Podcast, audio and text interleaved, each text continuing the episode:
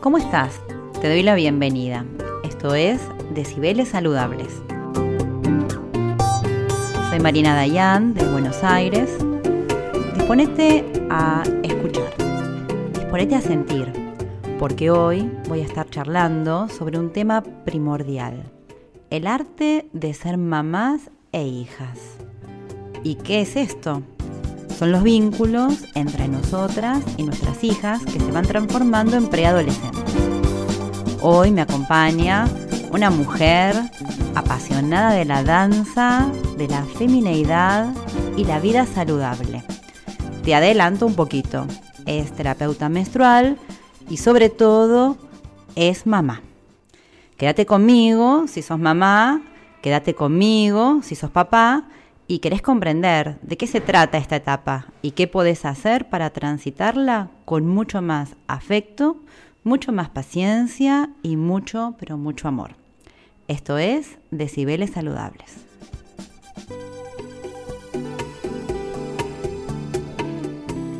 Qué bueno que seguís ahí. El arte de ser mamás e hijas. ¿Qué tema? Como te contaba, acá estoy con mi invitada. Laura Romero. Vino a tomar un té y a compartir con vos su punto de vista y mucho más. ¿Y quién es Laura Romero? Laura es mujer danza medicina, terapeuta menstrual y mamá. Así que Laura, me imagino que tendrás muchas cosas para contarnos. Bienvenida Laura a Decibeles Saludables. Hola Marina, gracias por la invitación y qué linda presentación. y qué hermoso el título que elegiste también, el arte de ser mamá e hija, ¿no? Qué vínculo importante que, que nos acompaña y que tenemos que ahí ejercitarlo todo el tiempo y con arte se hace como más amoroso el tema, ¿no? Pero realmente sí comparto eso de que es, es un arte este vínculo. Muchas gracias por estar acá acompañándome y para nuestros oyentes que tal vez escuchan por primera vez estas palabras o estos conceptos de terapeuta menstrual, mujer danza medicina, suena lindo pero suena raro también. ¿Querés contarnos un poco eh, de qué se trata tu vida? Sí, claro, me encanta. Eh, sí, son disciplinas bastante... Mm, no sé si modernas, se están descubriendo en, este, en este ahora, en estos momentos tan revolucionarios que tiene la mujer, pero la verdad que son disciplinas bastante, bastante ancestrales, vienen todas de prácticas bien antiguas. Eh, en mi caso, bueno, una cosa fue acompañando la otra.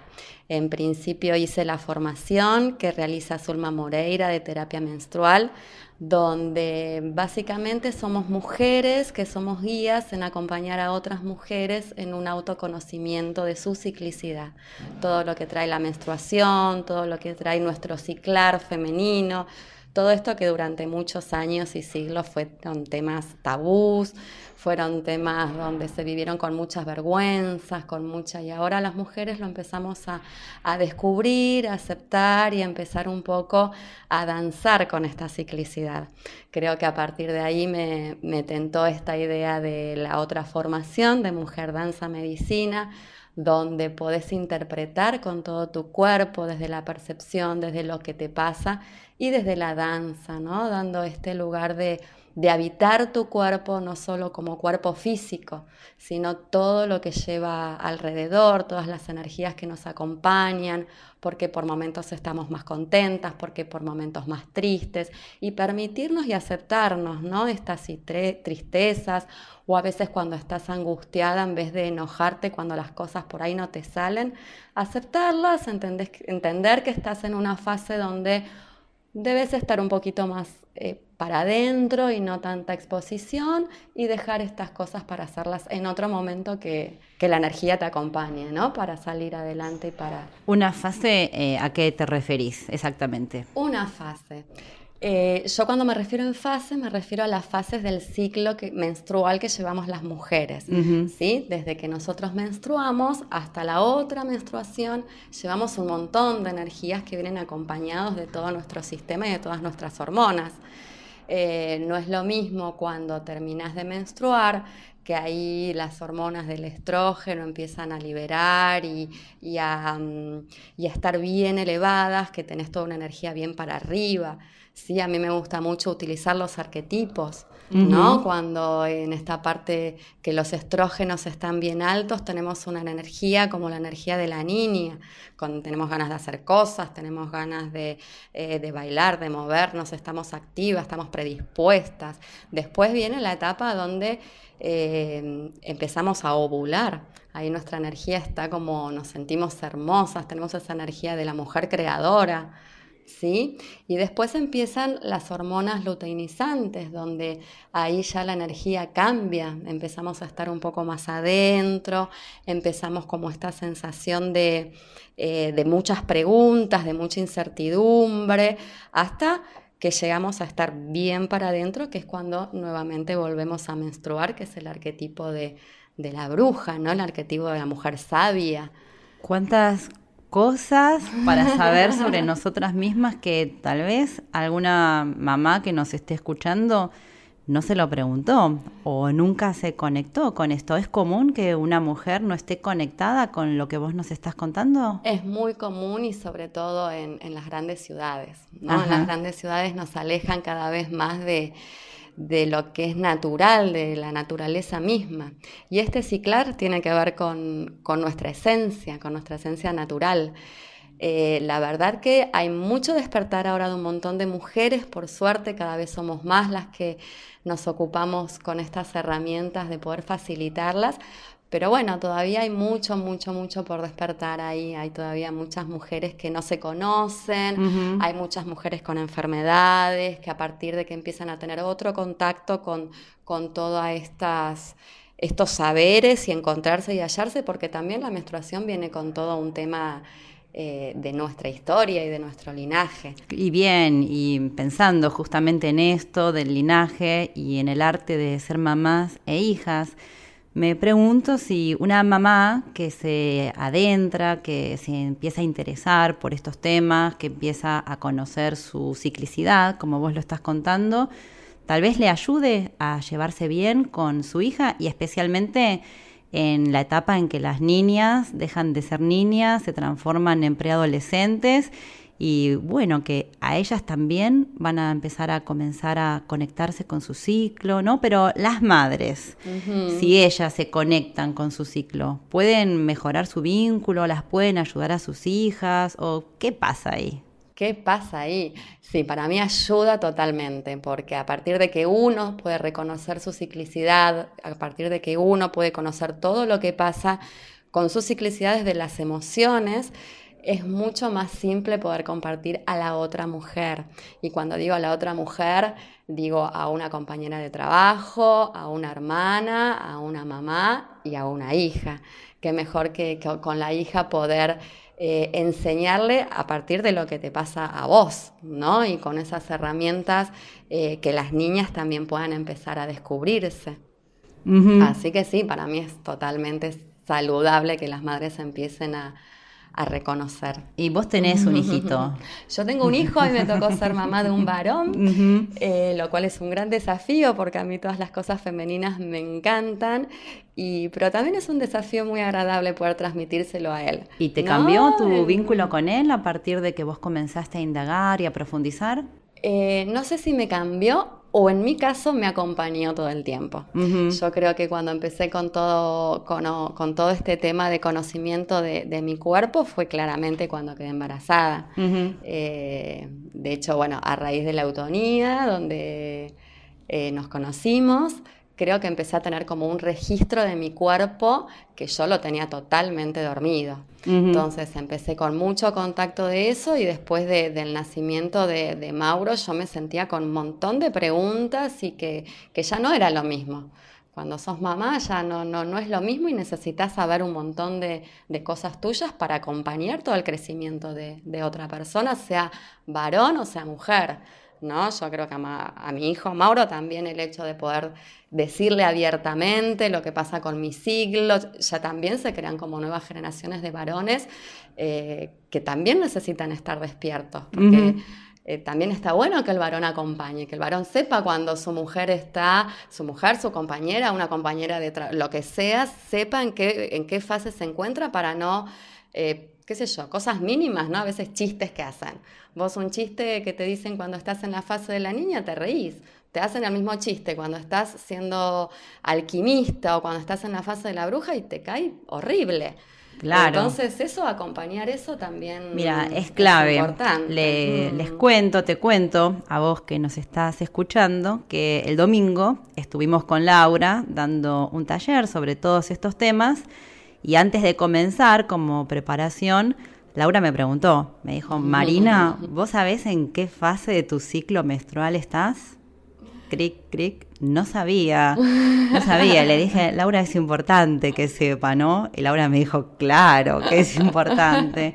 Entonces, muy interesante y te lo propongo a vos, te lo pregunto a vos. ¿Vos sabés en qué fase de tu ciclo menstrual estás hoy, ahora? Y si no sabés, Laura me dijo, ¿y qué sentís? Y ahí Wow, vino la respuesta, porque cuando me conecté conmigo me di cuenta exactamente en qué momento estaba. Y así era, así era. Ahí va, a veces no es, eh, uno a veces les gusta hacer las cosas no como, como nos enseñaron, prolijo y saber cuando uno está en una fase y en otra, pero la realidad es que si uno cierra los ojos y logra conectarse con, su cuerpo y cómo se siente sobre todo, es una tarea que nos tenemos que hacer todos los días, ¿no? Levantarte y decir, bueno, ¿cómo me siento hoy? ¿Cómo está mi energía? ¿De qué tengo ganas? Eh, y es importante, sí. A mí siempre que estoy con una mujer, ya sea por lo que sea, siempre me gusta preguntarle. Ah, sí. Entonces, a partir de ahí, y sobre todo cuando, bueno, eh, nos involucramos en, en, algo para hacer, digo, ¿no? Si estamos tomando capaz algo, no, pero si estamos trabajando o queriendo hacer un proyecto o queriendo hablar de algo que nos implica, está bueno saber cómo está tu compañera. La verdad, no lo había pensado jamás. Esto es genial, que siempre podamos aprender. Claro, haciendo algo junto a otra mujer, saber si estamos en sintonía o no desde nuestra biología. Porque de ahí te puedes acompañar un montón. Si una está ovulando, sabes que va a tener la energía por ahí arriba y capaz la otra está menstruando, va a estar ahí abajo. Y bueno, la que está ahí arriba ayuda a la que está ahí abajo y después cuando se vayan intercambiando, se van cambiando los roles. Y, es todo un trabajo para mí colectivo también este, ¿no? Que es lo lindo de... Claro, claro. Y mm, en relación con esto mismo, también te cuento que cuando dábamos el taller hicimos un momento eh, de pausa, nos tomamos una merienda y ahí entre galletita y manzanita orgánica e inorgánica, em, Laura nos propuso pensar sobre el comienzo de la menopausia también. Mm. Y, y, yo reflexioné en ese momento que para mí, cuando una mujer llegaba a la menopausia, era una vieja. Ah, no. y no. Y, yo misma, con todo mi trabajo personal, eh, mi experiencia con la autonía, con la conexión con el cuerpo, con dar talleres, eh, dije, ¿cómo puede ser que yo, con todos los conceptos que ya tengo repensados, que tengo deconstruidos, todavía me haya surgido desde mi inconsciente la idea de que una mujer que empieza la menopausia es una vieja?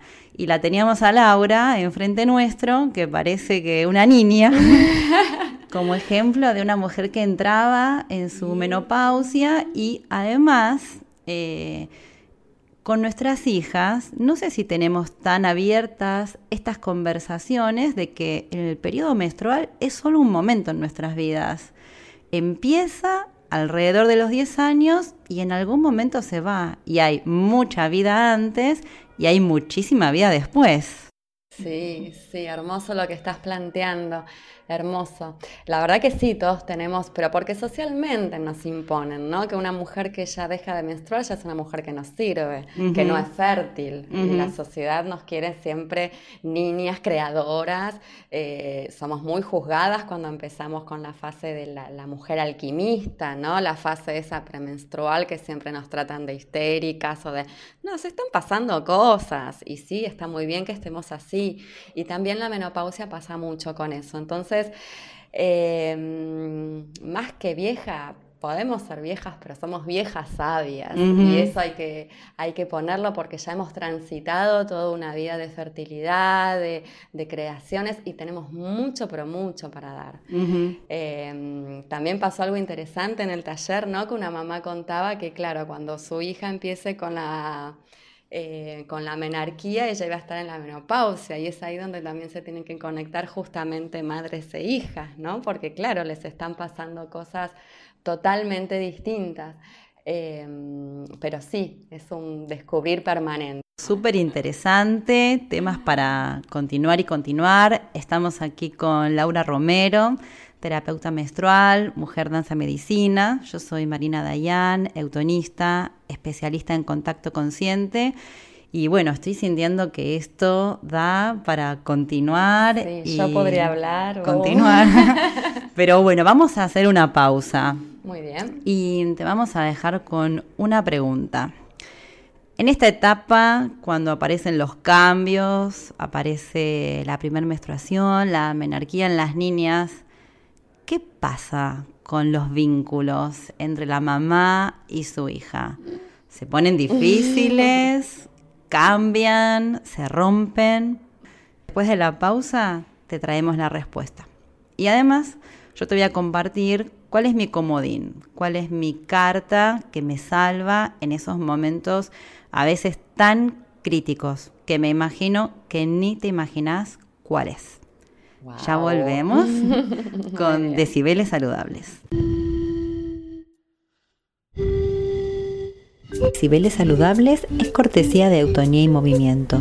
Talleres integrales, clases grupales de eutonía, sesiones individuales de Reiki, flores de Bach, biomagnetismo, masaje y eutonía Seguinos por las redes sociales en Facebook Eutonía y Movimiento y la página web www.eutoniamovimiento.com.ar. Continuamos con estos decibeles saludables.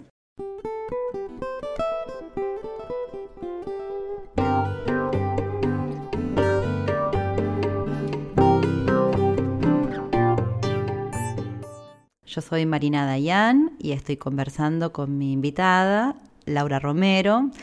Quédate con nosotras, seguí escuchándonos si sos mamá y también quédate con nosotras si sos papá, porque acá hay muchos temas que nos sirven a las dos partes, hombres y mujeres, para conocer a nuestras hijas, para reflexionar sobre nuestros vínculos.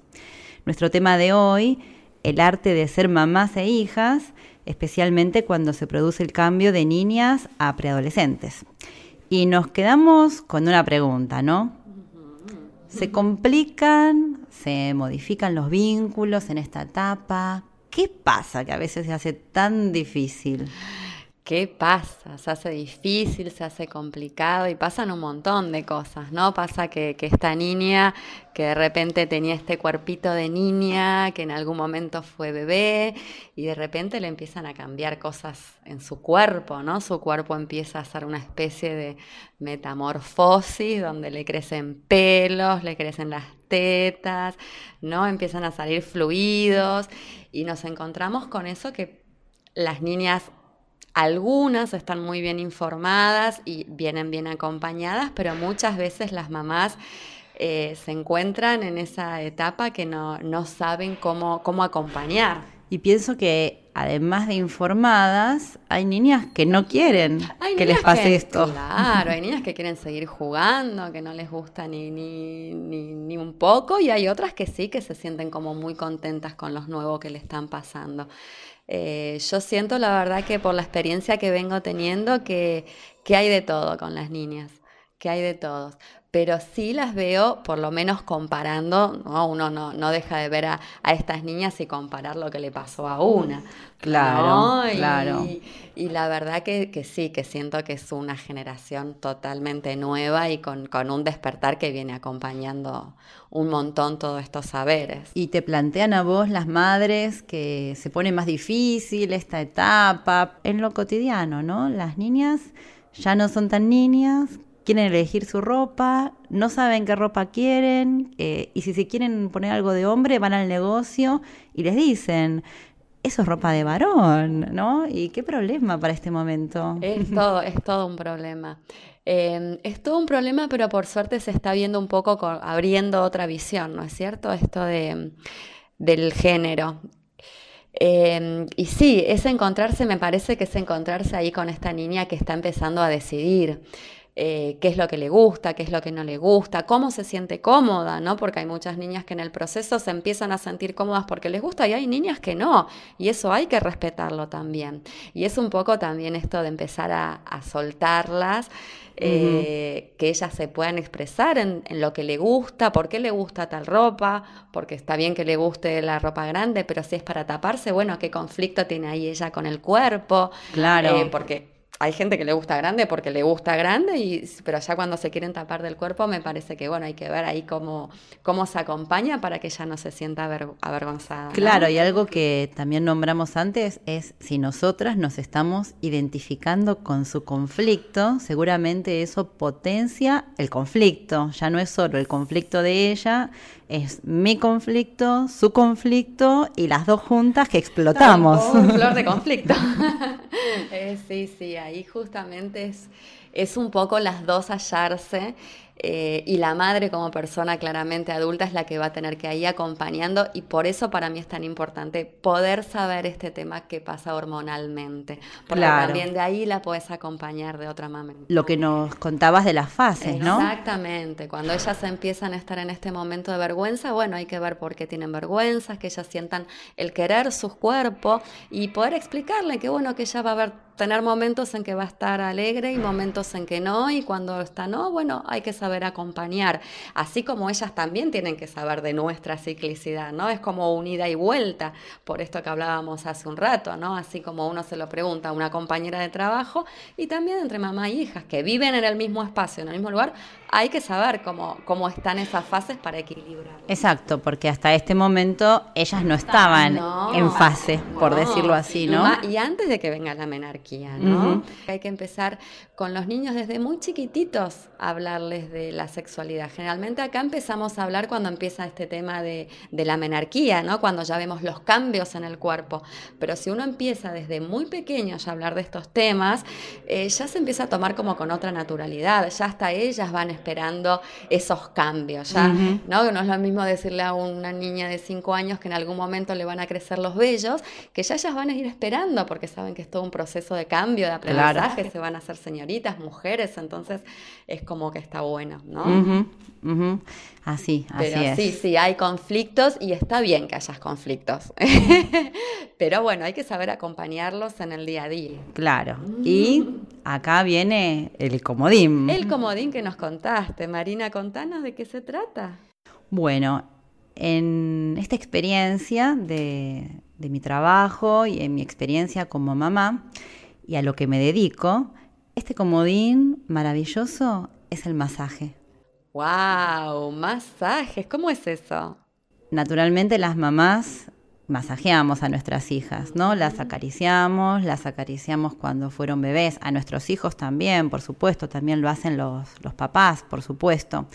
Pero acá encontramos un momento nuevo, una forma de pensar este momento de las caricias, del contacto, en una estructura del masaje, realmente como si estuviésemos en un espacio sagrado, un espacio terapéutico, donde la mamá se dispone a darle un masaje a su hija, que no es lo mismo que la niña le diga me duele el cuello y la mamá le diga vení que te hago un masajito.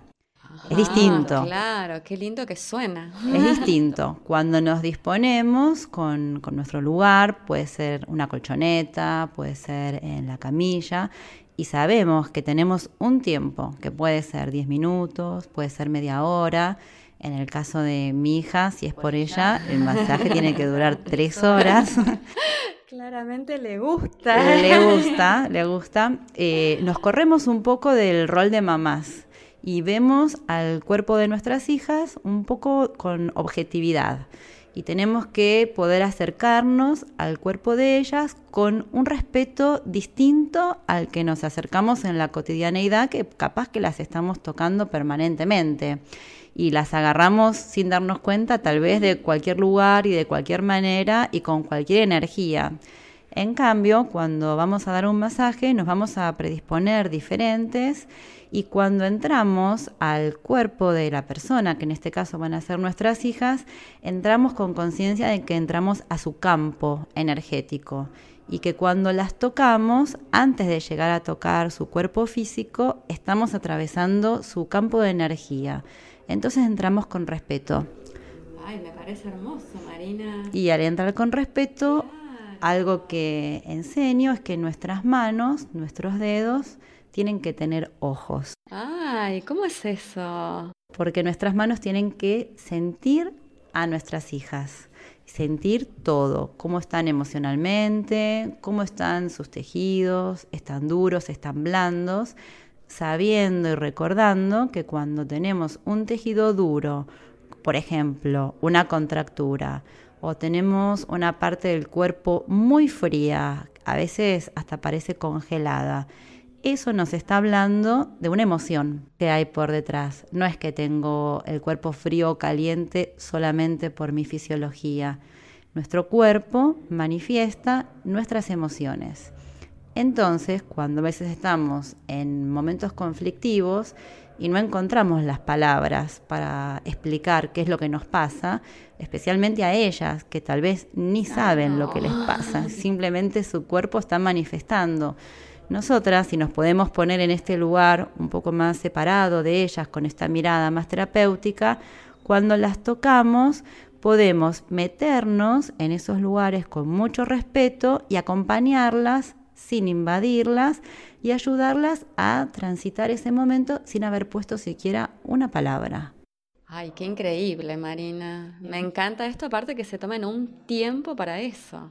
Y que las niñas lo pidan, porque... la rutina de todo el tiempo, me parece maravilloso. Una vez que mamá e hija descubren los beneficios que trae el masaje dado por la mamá a su hija, es la misma hija la que le pide a la mamá que le dé un masaje.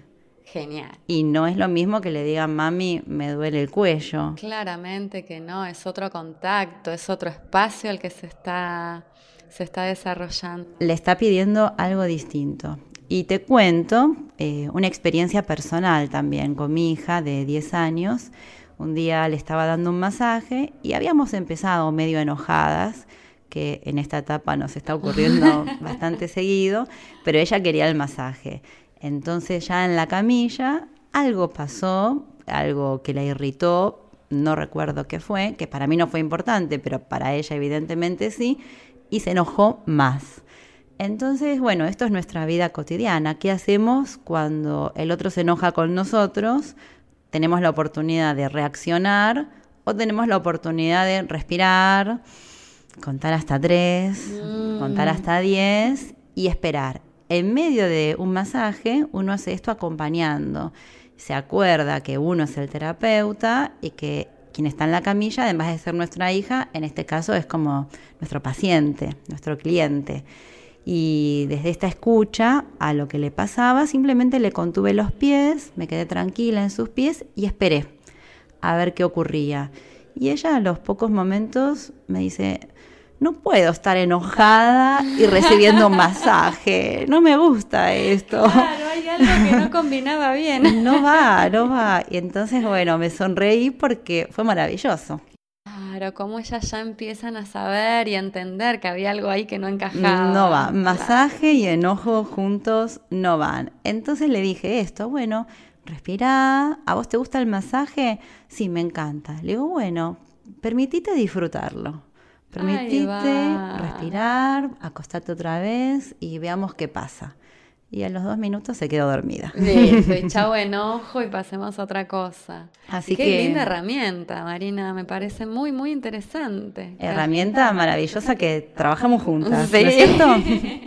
Sí, tuvimos una experiencia muy preciosa. Muy, claro. La primera y la verdad que fue eh, yo terminé, va, las dos terminamos alucinadas por, por lo vivido y por el acompañamiento entre esas madres y niñas. Contemos, contémosle acá a las mamás, a los papás que estuvieron escuchando, que nosotras brindamos un taller que se llama reafirmando vínculos taller de masaje de mamás a hijas. Exactamente. Y este taller lo brindamos durante todo el año, pero además tiene próxima fecha, ¿no? Tiene próxima fecha, habíamos dicho el 22. 22 de septiembre con toda la energía renaciente de la primavera. la primavera. ¿Y dónde podemos encontrarte a vos, Laura, si quieren hacer preguntas sobre tu tema específico? Bueno, ahí me pueden encontrar eh, en Facebook trabajo eh, como Laura Argentina Romero y si no también tengo otra cuenta de, Facebook, Ciclando en Papel.